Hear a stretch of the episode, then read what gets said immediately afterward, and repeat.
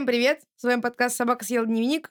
Мы отвечаем на ваши вопросы, которые вы можете задавать в группе ВКонтакте «Собака съела дневник» или по почте собака собака gmail.com. Я Егор. Я Нуша. Я Ваня. Начинаем. Первый вопрос. Я хотел бы у вас узнать, э, что делать, если вы дружите с человеком, и он вам очень нравится, вы в него влюблены. Он вам говорит, нет, мне не нравишься, но мы можем остаться друзьями, как бы френдзона наступает. И что вы думаете насчет любви вообще? Я могу привести пример. Мне подруга подсказала историю, кстати, с хэппи-эндом. Такие истории бывают с хэппи-эндом? Да, представь себе, такие истории бывают с хэппи-эндом. Ее брат тоже в классе в девятом сказал, что мне нравится одна девочка, а что мне делать? Она ему ответила, ну, скажи прямо. И надеюсь, что она ответит тебе взаимностью, но это было не так. Девочка, которая ему нравилась, сказала, что Давай-ка с тобой останемся. друзьями. Он очень долго обижался на нее. Но потом он снова стал с ней общаться, потому что она ему нравилась, и все-таки ему хотелось быть с ней друзьями, чем просто с ней не общаться. И этот мальчик, который был влюблен, предположим, Настю, увидел подругу Насти и тоже влюбился в нее. Настя их свела, и получилось, что френдзона привела к длительным отношениям. Ну, я лично знаю, френдзона — это класс. Просто не все могут понять, что из френдзоны выхода нет. Если тебе сказали нет, у тебя есть очень маленький шанс оттуда выбраться. Да. Прям вот, что ты признался девочке, она сказала, нет, прости, давай лучше мы будем друзьями, мне так комфортнее, то вряд ли ты потом сможешь ну, с ней начать если ты встречаться. как-то изменишься. Кстати, никогда не ну, надо вдруг меняться. ты извиняешься не за нее, а сам за Да, себя. да, вот если ты только сам, а не потому что тебе сказали, ну, слушай, меняйся, мой дорогой, тогда, возможно, все получится. Нет, никогда меняться не надо, потому что ты такой, какой ты есть. У тебя должно быть свое мнение, и ты не должен менять его за кого-то. Да. Right. Хорошо. Году в прошлом мне нравился один мальчик. Но он был, так скажем, моим другом. И он ответил эту фразу про то, что давай останемся друзьями. И на самом деле, если тебе нравится человек только потому, что с ним круто пообщаться, классно, что у тебя есть возможность с ним общаться. Потому что он мог бы тебе сказать гудбай. Да, типа, могут подумать, что, типа, ну, я же тебя обидел тем, что отправил тебя в френд-зону. Так что очень хорошо, что вы даже продолжаете общаться. Именно. Я еще считаю, что если тебе какой-то твой близкий друг признается в любви, если тебе на данный момент никто не нравится, можно попробовать. Ну, потому что вдруг есть такая вероятность Но- маленькая. Ну, знаешь, в большинстве своем через неделю вы такие, «Хм, ты меня достал, и ты меня тоже. Давай расстанемся. Давай. И вы все больше не общаетесь. Кстати, да, бывает такое, что, может быть, тебе она сейчас нравится, но потом ты поймешь, что на самом деле это не так. Она, оказывается, козявки ест. И ты такой, ну, ну, что это такое? Я знаю, что многие говорят, что френдзона это вообще какой-то ужас, но френдзона это правда гораздо лучше, чем... Ну, ты девочка, тебе-то проще. Так, секундочку, почему? Ну, давай, давай подумаем. Во-первых, тебе не надо пытаться постоянно как бы привлечь к себе внимание. Тебе не надо дарить подарочки. Тебе не надо приглашать куда-то. Это ты выслушаешь признание, а не как бы... Зата... А не... А не... Ты сексист!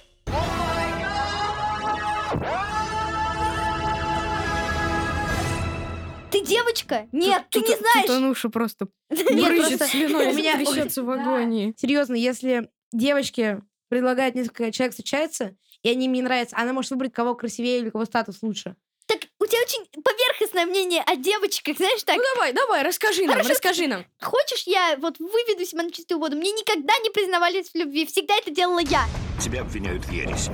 Это ты. Чаще всего это обратная ситуация. Чаще всего девочки стесняются признаться в чем-то, поэтому Да. неправильно, что всегда мальчик должен говорить девочке, что тебе не Никто, нравишься. никто ничего не должен делать.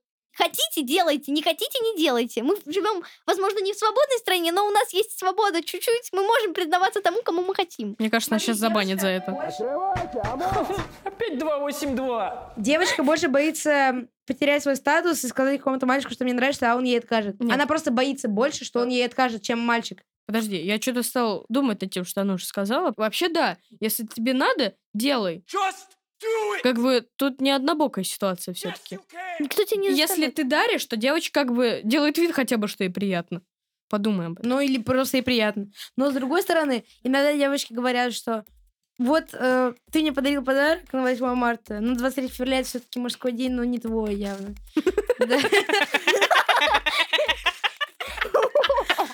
Ты не защитник отечества. Да, типа вот. Ты не служил. Или твой подарок это я. Но это бред, серьезно. А ну же когда-нибудь попробуй сэкономить деньги, ты сама Да, так скажешь. я, я все время, когда... Ладно, ладно, не туда пошли. Я думаю так, что если тебе все-таки да, если тебе надо, делай, не надо, не делай. Это полностью твой выбор. Да. И если уж ты начал, то знай, что может случиться все что угодно. Будь готов. Да. И насчет френдзоны, я считаю, что это не так плохо, как окончательный у- Но разрыв. тем не менее, насчет френдзоны я останусь при своем мнении, что френдзона это клака, из которой выхода нет. В общем, мы советуем тебя игнорировать ее некоторое время, и там поймешь, что она потеряла того, кто ей нужен. Ну или продолжайте общаться как друзья, потому что если она готова, реально ей интересно с тобой общаться как с другом, это профит. Это круто. Это круто. Следующего вопроса, как такового, у нас не будет. Мы решили поэкспериментировать и поговорили с нашими родителями на тему того, чего они боятся по поводу нас. Сейчас мы будем слушать записи страхов о нас, наших родителей, и обсуждать их. Егор, привет.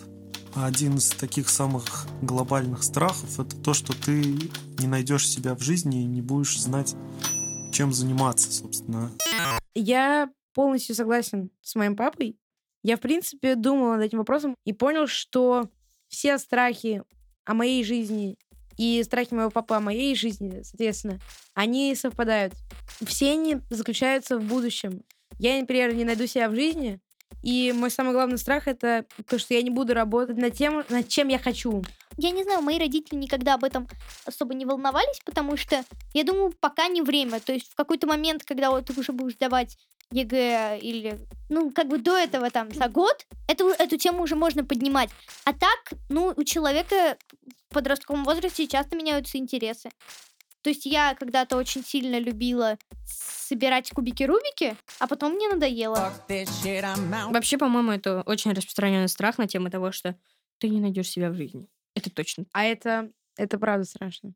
Смотри, вот, например, ты приходишь на работу каждый день, и там ты просто сидишь в офисе. Да, и А просто... тебе это не нравится. А и что ты будешь делать? Все лишь копии. Копии. И ты такой, копии. почему я тогда этого не сделал? А что у тебя в приоритетах? Зарплата или интересная работа? И то, и то. Конечно, первое время, если ты работаешь над тем, что тебе интересно, это очень важно, потому что ты понимаешь среду, понимаешь, с чем ты будешь работать. Но потом уже, когда ты понял, с чем ты имеешь дело, мне кажется, все-таки и деньги тоже имеют какой-то смысл. Да, мне тоже так кажется, потому что человек, например, начинает то, что ему интересно, а на том, что тебе интересно, можно очень много заработать. Например, э, если ты спортсмен, и ты, тебе это очень нравится, и ты понимаешь, что у тебя получается, ты можешь стать профессиональным футболистом и там зарабатывать миллионы. Именно. Если ты горишь этим, ты прорвешься. давайте так придем к выводу, что надо начать это обсуждать и уже примерно своей голове вырисовывать, но не в очень ранний момент, чтобы тебе это не надоело. Давайте следующую аудиозапись. Это иррациональный страх, и я даже не знаю, откуда он появился в моей голове, но я очень боюсь, что кто-то из детей выпадет из окна. С учетом того, что мы живем на высоком этаже, этот страх меня когда-нибудь доконает. Очень забавно, потому что папа Егора так волнуется, что он не реализует себя, А моя что не мама- найдет себя. А моя мама боится, что я из окна. Вау, мам, ну слушай, ну я же не дурачок. Я считаю, что это достаточно, это понятный страх, потому что мама всегда боится очень за физическое состояние ребенка. То есть откуда у тебя этот синяк? Она боится, что с тобой что-то произойдет, но мне не кажется, это какая-то глобальная проблема. Давайте следующую аудиозапись. Я очень боюсь подростковых мыслей о самоубийстве. Ведь в последнее время слишком много историй про синих китов и прочие сообщества, заигрывающие с этой опасной темой. Этот страх очень понятный, потому что сейчас же это все передается через интернет, а мы все Нет, кстати, сейчас уже волна прошла. Но просто, если человек как бы не думает об этом, он и не начнет. Если ты думал всерьез о суициде, ты не будешь сопротивляться. Такой, да, оно так, ну хорошо, ладно, давайте попробуем. А если ты и не думал о суициде, ты скажешь, Really, ты чё, дядя, ты кукухой поехал? Ты, может, отвалишь от меня? Вот ты знаешь, типа, отключаешь ты от блок, и там тебе выпадает реклама, типа, заработайте за час там 800 евро. И ты думаешь, блин, какая же тупая фигня. И потом, когда тебе нужны деньги, ты думаешь, блин, а вдруг серьезно можно так заработать? И когда ты, например, читаешь про суицид, потом ты сам хочешь суициднуться, и ты уже воспринимаешь это по-другому. Я много раз читала о суициде. Как видишь, меня еще не нашли размазанным на земле. Так потом подумай об этом, когда тебе серьезно надо будет, там, не знаю, задуматься. А об этом. когда мне серьезно надо будет? Мне серьезно не надо пока. Э, это твой сын. Ты его очень хорошо знаешь. Ты видишь его каждый день. Ты можешь найти на нем какие-то порезы, какие-то знаки того, что он пытается это сделать. В таком возрасте, когда люди делают порез на руке, это уже незаметно. Они в школе и на улице проявляются совершенно по-разному. То есть, например, бывает волна эмоций, когда ты ее просто не можешь закрыть. Например, ты приходишь домой, у тебя плохая оценка, и ты думаешь, ну сейчас тебя успокоит. А тебя родители начинают гнобить то, что вот, а дворником, что ли, будешь работать? С такими оценками ты вообще никуда не поступишь. И ты думаешь, ну, блин, ну вот серьезно, да, а что делать-то? Я ничего не умею, ничего не знаю, и что, что Да. я могу в этой жизни? Да, надо не пытаться, а надо пойти лечь в ванночку и вскрыть себе вены. О, нет, может быть. Все, давай, Давай. договорились мы. Давай, Анна. Окей. Ануш, я боюсь специфически поданную или просто некачественную, непроверенную информацию в интернете, которая может ввести тебя в заблуждение. Про такие серьезные темы, как наркозависимость или все, что касается здоровья и каких-то заболеваний, то здесь очень важно, чтобы ты пользовалась проверенными и качественными ресурсами. Мне кажется, что ее страх довольно обоснован, потому что именно такие сайты и информация и приводят к суициду. Чё? Хорошо, тебя могут пропагандировать идеи, которые не самые классные. Мне кажется, что если... будешь жить вечно. Мне кажется, вы недооцениваете подростков, потому что подростки весьма хорошо разделяют информацию. А вот, например, твои родители или даже бабушка с дедушкой, если они умеют пользоваться интернетом, они смотрят и видят, «А, можно за 5 копеек избавиться от рака. Это нет, самая частая реклама это такая грибок. Из Да, него да. избавиться от Да, на ночь. да, не- или поувеличить. А, вот, да, я не буду говорить об этом. Это очень глупо, я знаю. У меня друг смотрел один видеоролик про то, что в Владивостоке прокопали траншеи и докопались до ада. Я просто... Я немного был в шоке, такой, типа, думаю, блин, ну это капец. И мой друг, типа, он понимал, что, конечно, это вряд ли правда. Да. Он понимал, что это вряд ли правда, но подумал, а если серьезно? И поехал во Владивосток такой, смотри эту дыру. И тишина. Это очень смешно.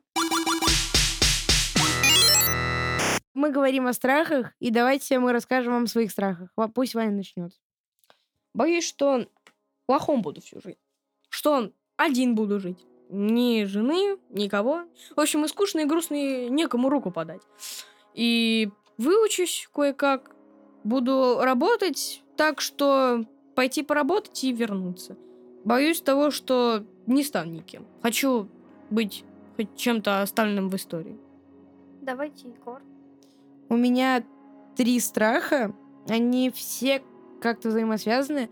Я боюсь быть частью толпы, когда все одеваются одинаково, все знают один и тот же материал, и все думают одинаково о одинаковых вещах. Второе, я боюсь остаться одним. Это как ультра-мега одиночество. Прям совсем, когда тебя никто не понимает. И третье, не найти, что мне нужно в жизни и кем я могу стать. А Ануша? Я не знаю, как это описать. Я могу дружить с каким-то человеком, общаться. Он мне может очень нравиться. И я очень боюсь, что я в какой-то момент скажу ему что-то или дам ему какую-то информацию, ну, которую я даю близким людям. И тут происходит какая-то мелочь, и ты понимаешь, что нафига я с ним общался. В общем, Ануша боится того, что люди могут уходить от нее, не оставив свой след в жизни. Да. Давайте перейдем к следующему Да. вопросу, чтобы развеселиться. Привет, ребята. Как вы думаете, нужно ли рассказывать своим родителям, с кем вы общаетесь, и вообще оставлять какие-то контакты этих людей? Потому что у меня случались такие ситуации, когда даже еще не было возможности связаться по телефону, и я оказалась в каких-то проблемах, а мои родители совершенно не представляли, с кем я общаюсь, и вообще, где я сейчас провожу время. Я лично считаю, что это нормальная тема. У меня же друзья в основном в Москве живут, и когда я езжу с ними гулять, то э, мама просит у меня номер хотя бы одного, чтобы просто был. Для спокойствия. Мне кажется, это вообще не норм тема, потому что есть такие родители, которые, например, ты даешь ей телефон друга, и она звонит ему и говорит, так, А я почему-то очень мало знаю про его сына. Расскажи, чем он занимается. Где он? Адрес? Какие у него отношения с одноклассниками? Оценки? Да, потому что мне кажется, что если ты хочешь узнать про личную жизнь, то попробуй спросить у своего сына. Вообще, это норм тема, если твои родители знают грань. Но телефон давать надо на всякий случай. Просто чтобы он у нее был. Ну и тогда все, наверное. Пока! Нет, пока не надо пока говорить. А, Пока не надо же сказать кое-какую информацию. Например, то, что мы называемся «Собака съела дневник» подкаст. Мы отвечаем здесь на ваши вопросы лучше, чем всякие психологи. По крайней мере, веселее. И наш подкаст вы можете послушать в нашей группе ВК, которая так и называется «Собака съела дневник». Вопросы вы можете написать туда же. Также вы можете задать свои вопросы в На почту. собака собака gmail.com и можете подписаться на нас еще в iTunes и на Яндекс Музыке. и Google подкасты. Присылайте нам аудио вопросы. Да, чтобы не напрягать наши голосовые связки. Меня зовут Егор. Я Ваня, Я Ануша. и мы с вами прощаемся. До следующего выпуска. Пока.